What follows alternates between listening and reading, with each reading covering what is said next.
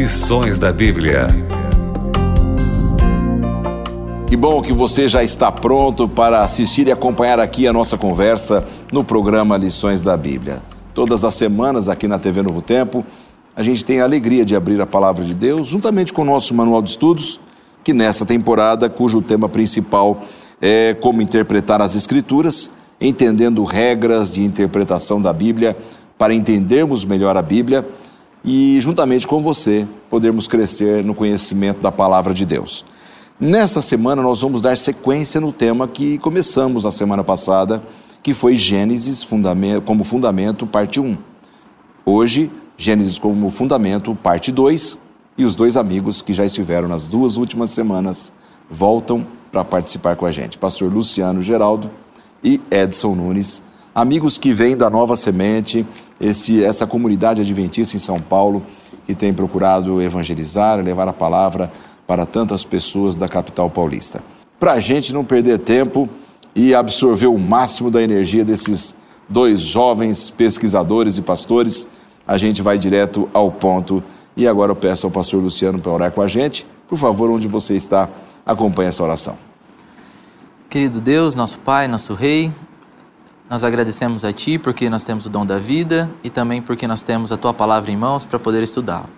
Queremos pedir que o Teu Santo Espírito esteja conosco, nos instruindo e nos ajudando a compreender melhor aquilo que está escrito, que é revelado sobre Ti e sobre nós mesmos. Que o Senhor nos abençoe e esteja conosco nesse momento, é o que nós te pedimos por Jesus. Amém. Amém. Amém. Bom, gente, nós temos então a continuidade de um tema fantástico, é um tema que o pastor Edson Nunes gosta muito de estudar e pesquisar. Estamos nos debruçando sobre ele nas duas últimas semanas, especialmente na última, com o foco em Gênesis. Então, como você vê essa parte 2 aqui, começando a falar de um tema mega, ultra polêmico. Qual? Terra plana. a Terra é plana é um dos temas aqui do nosso material.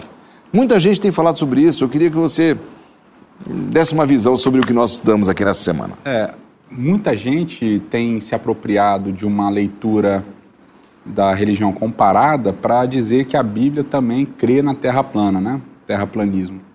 É, isso até surge como uma teoria, etc. Quando a gente vai estudar a literatura antiga, você realmente você tem a literatura mesopotâmica, principalmente babilônica, descrevendo a Terra como um disco, né? Ou como um disco com, com uma abóboda por cima e assim por diante. Uh, ele, existem inclusive desenhos né, babilônicos acerca disso e tal. Só que quando você vai para a Bíblia, a Bíblia não estabelece nenhum tipo de padrão sobre isso. Né? Muitas vezes a Bíblia fala do, do horizonte, do firmamento, né, o raquia, uh, descrevendo os limites da Terra, esse horizonte, né? Aqui é como se fosse um horizonte arredondado, vamos dizer assim, né? Uhum. É, a Bíblia também fala de abóboda, a Bíblia fala da terra como um círculo envolto de água, a Bíblia fala de, de, da terra como um círculo, e em outros momentos a Bíblia fala da terra solta no, no espaço, em outros momentos a terra apoiada num pilar. Num pilar. É, é, então existem diversos momentos que o, o, narrador bíblico ele coloca a terra de, de, de várias maneiras, né?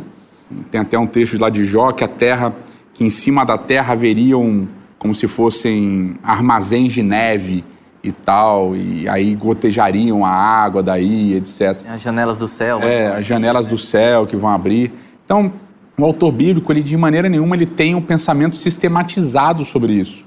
Tá? Então, ele vai jogando diversas, culturalmente, ou de acordo com o que ele está vendo, né? Como é que um pode dizer que a Terra está solta no nada e o outro dizer que ela está apoiada num pilar? Né? Então, isso não significa contradição, mas significa simplesmente que ele está. Um recurso literário, talvez? talvez alguns... um recurso literário, mas uma influência cultural ou a maneira como ele está descrevendo o que ele está vendo também. Uhum. É, e cada um vai descrever o que vê de maneiras diferentes. Né? Claro. Isso, isso é o processo comunicativo. Exatamente. É, é. é, o mesmo evento pode ser narrado de duas, três, quatro maneiras diferentes, porque as pessoas têm percepções completamente diferentes. Mas o que é importante de estabelecer é que a Bíblia de nenhuma maneira é sistemática. Então você cravar que a Bíblia diz X ou diz Y não, não, não condiz com a realidade. Né? Então essa é uma pergunta que a Bíblia não está preocupada. É que está tendo tanta polêmica sobre isso, né? É uma confusão, né? Você é vai na confusão, internet. E é, a Bíblia é usada para A Bíblia é usada para responder as perguntas que as pessoas querem. Elas criam os problemas e usam a Bíblia para responder os problemas. Pois é. Né? Então você está preocupado em responder uma questão que a Bíblia não está preocupada em, em discutir. Né? Nós cremos que a Terra é um bolo, é um globo, né? como é que é? Tem até um, um expressão científica, né? ela é arredondada, achatada nas pontas, etc. e tal. Nós cremos isso através da ciência, nós não cremos isso a partir da Bíblia, que a Bíblia não é sistemática sobre o assunto. Como ela também não fala da Terra como um, um disco, né, plano e assim por diante. Então isso vem da religião comparada, hum. viu, pastor? De, de estabelecer que, ah, como os babilônios pensavam isso, então os, os, autores bíblicos também pensavam isso. Ah, os sarcófagos egípcios descreviam a terra dessa maneira, ah, então a Bíblia também acredita disso. Não é a mesma coisa. A Bíblia tem diversos paralelos, com, semelhanças com os relatos antigos mesopotâmicos cosmogônicos de criação das coisas e etc.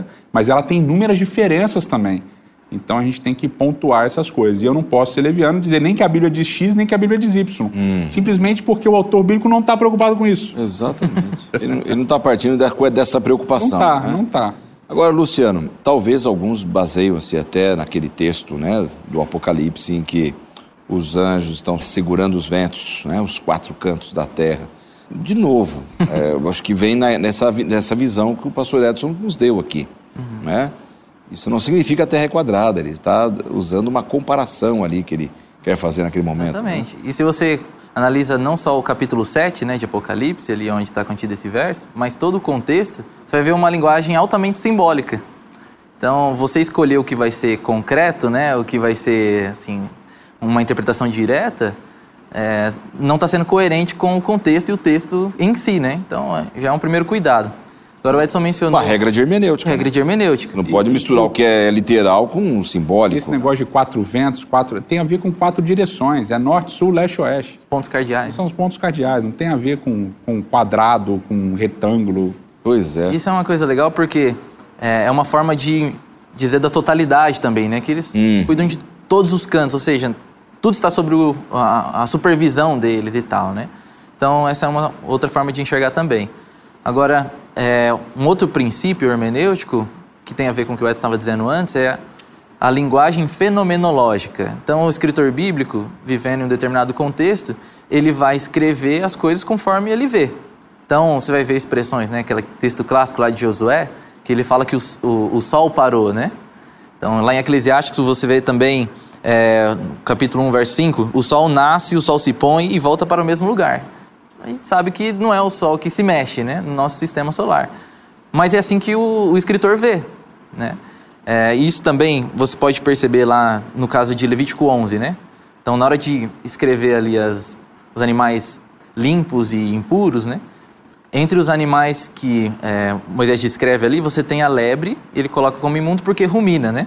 Uhum. Então, ele coloca ali que a lebre rumina, mas só que hoje os cientistas sabem que a lebre não rumina, mas como ela mexe aqui o papinho dela na hora que ela, uhum. que ela mastiga, então dá essa impressão. Então, ele é imundo por outro motivo, né? Você tem a, a, questão das unhas ali, o uhum. casco e tal. Claro. Mas a ideia de ruminar tem a ver com a linguagem do fenômeno. O fenômeno parece que mexe, então é assim que ele vai escrever. Uhum. Então, ele é... descreveu no nível de conhecimento que ele tinha. Exatamente. Então é importante é? considerar isso na hora de interpretar Exatamente. também. Mas eu volto aqui à introdução, que diz assim: é uma pergunta. Será que a Bíblia ensina uma visão antiquada e não científica da cosmologia? Porque, é, assim, é, há pessoas tão focadas em buscar uma explicação sobre tudo, como foi aí até o naturalismo, tem que ter uma explicação, vai, e que fica uma visão antiquada. Não, a Bíblia é antiquada. Você crê na Bíblia? Ah, esse, aí, esse cara é ultrapassado, esse cara né, que fica, não dá essa impressão? A, a impressão que muitas pessoas têm é de subestimar, né, como a gente hum. mencionou na semana passada, o relato bíblico, né?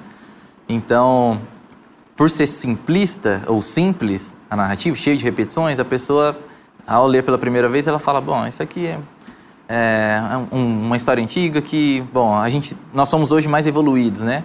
Em todos os sentidos e tal.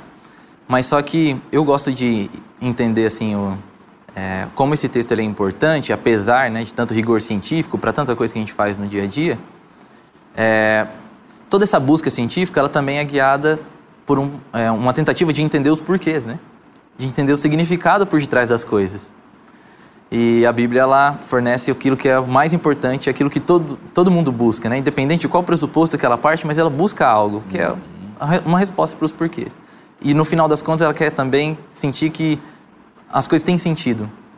E para mim, por mais que a Bíblia ela seja simplista de um ponto de vista científico, ela é extremamente complexa e filosófica em como ela trata a questão do significado da vida. Exatamente. Então, a moral, da ética. Da... Exatamente. Então, nesse aspecto, para mim, a Bíblia e não só para mim, né? Várias pessoas que até mesmo não acreditam em Deus colocam a Bíblia como assim um, um livro que é, influencia demais a nossa maneira de pensar, de agir. Bom, o Ocidente todo, né? Ele tem muita influência das Escrituras. Então, sim, sim. É, essa busca por significado, ela encontra na Bíblia uma boa base para a gente é, colocar a nossa vida verdade. e assim o significado das coisas está aqui, né? Bom, o tema dessa semana é bastante importante. Ele está falando sobre a criação, o Gênesis como fundamento, a parte 2. Nós já vimos muita coisa da semana passada para cá, mas agora eu queria entrar num ponto com vocês a respeito da criação na literatura antiga. Como é que a gente pode entender essa questão, Edson? Você que é um estudioso desse assunto, do livro de Gênesis também, mas como ela é vista na literatura antiga? em vários outros povos você tem relatos também semelhantes à Bíblia de criação, né? A gente tem relatos assírios, a gente tem relatos egípcios, a gente tem relatos babilônicos, é, dos povos mesopotâmicos. E esses relatos eles têm uma série de, de, pontos de contato com o texto bíblico, né? Então, por exemplo, eu sempre gosto de citar esse é um exemplo que é um exemplo bem famoso também, que é o Enuma Elish, né? Que é um um épico, vamos dizer assim. E nesse relato você também tem a terra sendo criada em sete dias, né? O sétimo dia é o, é o Sapatu, então, que é muito próximo de, de Shabat, né? De Shavat. Então você tem esse relato. Você também tem essa um homem... Essa literatura qual que é essa? Enumelisha babilônica, né? Tem esse, essa relação com a Babilônia. E aí você tem também um homem sendo criado da, do barro, mas aí com sangue do deus Kingu, que é derrotado por Marduk e a terra é criada a partir da morte de Tiamat, que é a, terra, né? a, os céus e a terra, que é a, a deusa mãe.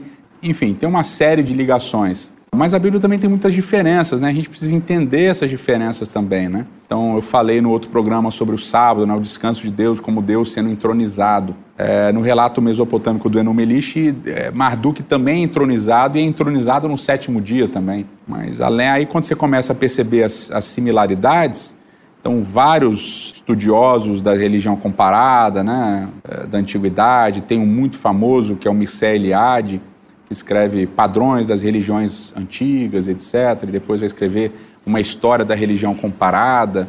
Ele é muito famoso. Então, vai dizer que é tudo a mesma coisa. É tudo igual, um pegou e copiou do outro, adaptou uma ponto, um ponto aqui, um ponto ali, etc. E muita gente segue essa linha. Mas aí você tem diferenças muito, muito acentuadas também. Uhum. Então, um dos exemplos que eu gosto de mencionar é que no Enumelish, no sétimo dia, Marduk é entronizado no Zigurate, num templo. E aí o ser criado por ele leva comida até ele, serve comida a Marduk, né? Então a comida é um presente que o homem oferece a Marduk, né? E Marduk é entronizado num, num lugar. No relato bíblico, Deus dá comida no sexto dia. A comida é um presente de Deus para o homem, não o contrário. Então é uma diferença fundamental muito forte. Não há alguma coisa que o homem sirva a Deus, é o contrário, Deus serve o homem a comida. Né? Deixa eu deixar claro, Deus está uhum. servindo comida ao homem. E no sétimo dia, Deus é entronizado, mas ele não é entronizado no lugar, ele é entronizado no tempo, uhum. que é o sétimo dia. Não tem um lugar onde Deus é entronizado, ele não descansa em um lugar, ele descansa no tempo. Essas duas diferenças, elas são diferenças fundamentais. Elas são pilares fortes dentro do relato bíblico, a comida como um presente que Deus dá e o sábado como o tempo em que Deus reina, são pilares fundamentais, ou seja, a diferença é, é gigantesca com os, com os relatos mesopotâmicos, apesar de existirem pontos de contato. Sim, interessante aqui, Luciano, que no nosso manual de estudos a gente tem aqui o relato de que arqueólogos descobriram, indo nessa linha aqui do Edson, textos do Egito Antigo e lá do Oriente Próximo, que tinha, tinha histórias, então, primitivas da criação e do dilúvio. Uhum. Interessante, né? Uma referência ao dilúvio bíblico, porque eu creio que a Bíblia, acho que é o único livro que trata é, honestamente do dilúvio como aconteceu, da forma como aconteceu. Né? É um relato da história da humanidade que a Bíblia traz com muita propriedade. E está num relato é, egípcio também interessante. É um evento universal e em outras culturas também vai aparecer como algo universal, né? Hum. Então, isso realmente é, chama atenção. Você mencionou da, da questão do relato egípcio, né? É, uma outra semelhança e também diferença quando você compara as duas coisas. Primeira semelhança, é, no relato de criação egípcio, você tem um Deus que cria através da palavra também. Então isso é uma coisa que se assemelha a Gênesis 1. Hum. Deus ele cria através da palavra, disse Deus e tal. Isso se repete. Mas só que uma diferença também que é muito importante de se destacar é que na criação egípcia, aquilo que é criado é uma emanação do Deus Criador. Então é literalmente parte do Criador aquilo que é criado. Então, as plantas e assim por diante. É, no relato bíblico, as coisas criadas, elas não são uma extensão de Deus. Então, em Gênesis 1 faz uma separação que é muito importante entre criador e criatura. Então, a gente já tem várias perspectivas, né, de panteísmo e tal, etc. E Gênesis 1, ele não dá muita margem para esse tipo de abordagem, né? Existe uma linha que separa, né? E no caso de Gênesis 1, o sábado é uma dessas linhas. O sábado é onde Deus descansa, onde Deus domina e o homem não tem controle sobre o tempo. Hum. Então é um, é um marcador de limitação para o homem, né? Então você tem essa separação, essa divisão entre criador e criatura mais bem definida, né? Exatamente. Um texto que está aqui no nosso manual, Edson, que é de Gênesis capítulo 1, versos 14 em diante até o 19, em que trata aqui a respeito daquilo que apareceu no quarto dia. Né? É, o tema é Gênesis versus paganismo. Como é que a gente pode entender aqui os termos Sol e Lua? Você já deu um toquezinho na semana passada, mas já falou que a gente ia estudar mais essa semana. Então, apenas dando um toque para a gente poder resgatar isso. Sim, como sim. a gente pode entender esse texto de Gênesis 1. É, então é interessante que o narrador ele toma cuidado para não falar de sol e lua. Ele não usa as palavras sol e lua, ele usa as palavras luzeiro maior e luzeiro menor, que eles vão refletir luz. É, o luzeiro maior governa o dia, o luzeiro menor governa a noite. Então ele toma o cuidado de não colocar sol e lua porque eram já adorados por outras culturas, né? Mas você vai ver que em outros momentos do, da literatura bíblica, o sol vai aparecer como uma das, das provas do poder de Deus. O sol nasce, o sol desce, como príncipe, lá o Salmo 19, né? Uhum. O sol nasce, o sol desce, o sol volta. Ele coloca a sua tenda no firmamento e etc e tal. E aí muitas pessoas vão falar, tá vendo, a Bíblia tem uma cultura de adoração ao sol e tal. E quando você lê o texto honestamente, você vê que não é, não é a questão de Essa adoração ao sol. astro. Né? Ele está ele tá mostrando como o sol obedece à palavra de Deus. Como o sol tem um ciclo, que é um ciclo criado por Deus, etc. Então, tanto para um lado quanto para o outro da Bíblia, você tem que apontar não só as diferenças, tem que apontar as semelhanças. E você não tem que só apontar as semelhanças, tem que apontar as diferenças também. Então, as pessoas querem juntar tudo no mesmo baú, como se a Bíblia fosse igual aos outros, aos, aos outros textos, né? Isso tem muito a ver com preconceito com, com o texto bíblico também, que as pessoas têm um preconceito real contra os textos bíblicos uhum. nos meios acadêmicos, né? Então, ah, o relato babilônico veio antes, então a Bíblia é uma cópia do relato babilônico, porque os hebreus não tinham condições de escrever um texto. E aí quando você Ou seja, vai... é tudo igual. É tudo é, igual, é, é tudo a mesma igual. coisa, é cópia, etc. E se criou todo esse, esse processo de desqualificar o texto bíblico. Eu gosto sempre de pontuar isso também, que eu acho que é extremamente importante. Hoje existe uma, um meio acadêmico muito forte do estudo da Bíblia e que trata a Bíblia como um livro não científico, mas ele é estudado de maneira científica. Então você vai ter uma série de, de aproximações. A arqueologia é uma ciência que tem muito a ver com os estudos bíblicos, né? Mas você vai ter a Bíblia sendo estudada como literatura, você vai ter a Bíblia sendo estudada como documento histórico. Então a Bíblia é estudada de muitas maneiras cientificamente. Então quando a gente está falando aqui que a Bíblia não é um livro de ciência, não significa que ela não possa ser estudada cientificamente. Não tenha critérios, não né? Não tenha critério, etc.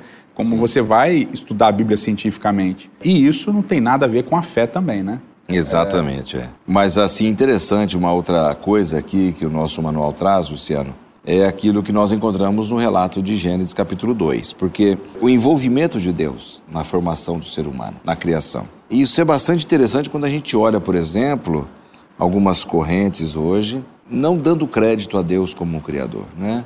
Há muitas correntes e, é, filosóficas que se contrapõem aí ao criacionismo. Como você vê Gênesis capítulo 2, verso 7, depois dos 18 ao 24, que fala sobre o envolvimento de Deus na criação de Adão e Eva. Nós temos dois relatos aí, né? Gênesis 1 e Gênesis 2. Em Gênesis 1, a gente tem a impressão de que Deus é um, alguém um pouco mais afastado quando a gente compara com Gênesis 2, né? No capítulo 1, você tem um Deus que fala e as coisas vão acontecendo e tal. Mas no capítulo 2 existe uma aproximação muito bonita, né? É, e existe até uma mudança de nomes, né? Que Humberto Cassuto é, ele vai desenvolver até um, um, estudo sobre isso, porque no primeiro capítulo você tem Elohim, né, Deus, nome genérico para Deus. Uhum. E no capítulo 2 você tem Senhor, né, que é o, tetra, o tetragrama sagrado. E isso vai ser muito importante para o que vai acontecer depois na Bíblia também, porque o tetragrama sagrado vai ser o Deus da aliança, né? O Deus dos patriarcas, o Deus que liberta o povo do Egito, o Deus que conduz a história do povo de Israel. Então a gente tem essa aproximação que é fundamental para a narrativa bíblica, né? Eu acho importante essa aproximação porque ela não, não só mostra que Deus fez o homem do barro e tal, mas só que o Gênesis 2 ele mostra um tipo de ligação, Deus e o homem, que vai permanecer para sempre, né? Então,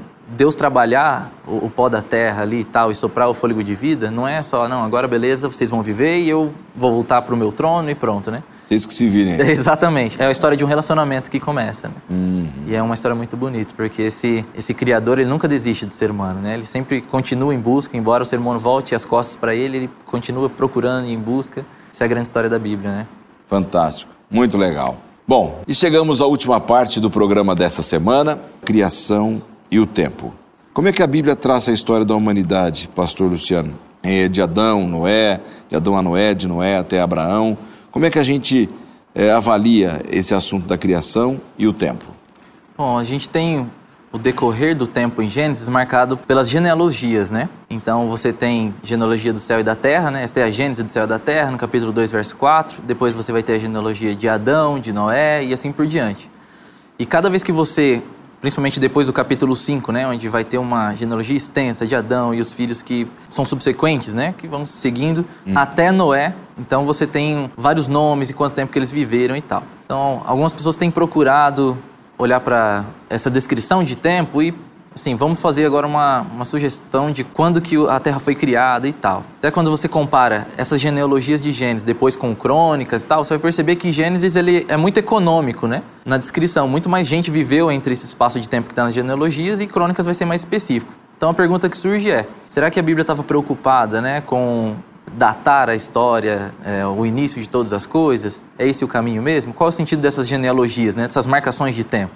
Só para dar um exemplo, né? No capítulo 4 você tem a descendência de Caim. Então, após ele ter matado Abel e tal, vai dizer que a descendência de Caim construiu as civilizações, as primeiras, né, e tal, os instrumentistas e tal. E é uma genealogia de sucesso, porque eles prosperam, né? E nasce então para substituir Abel, o Enos, né?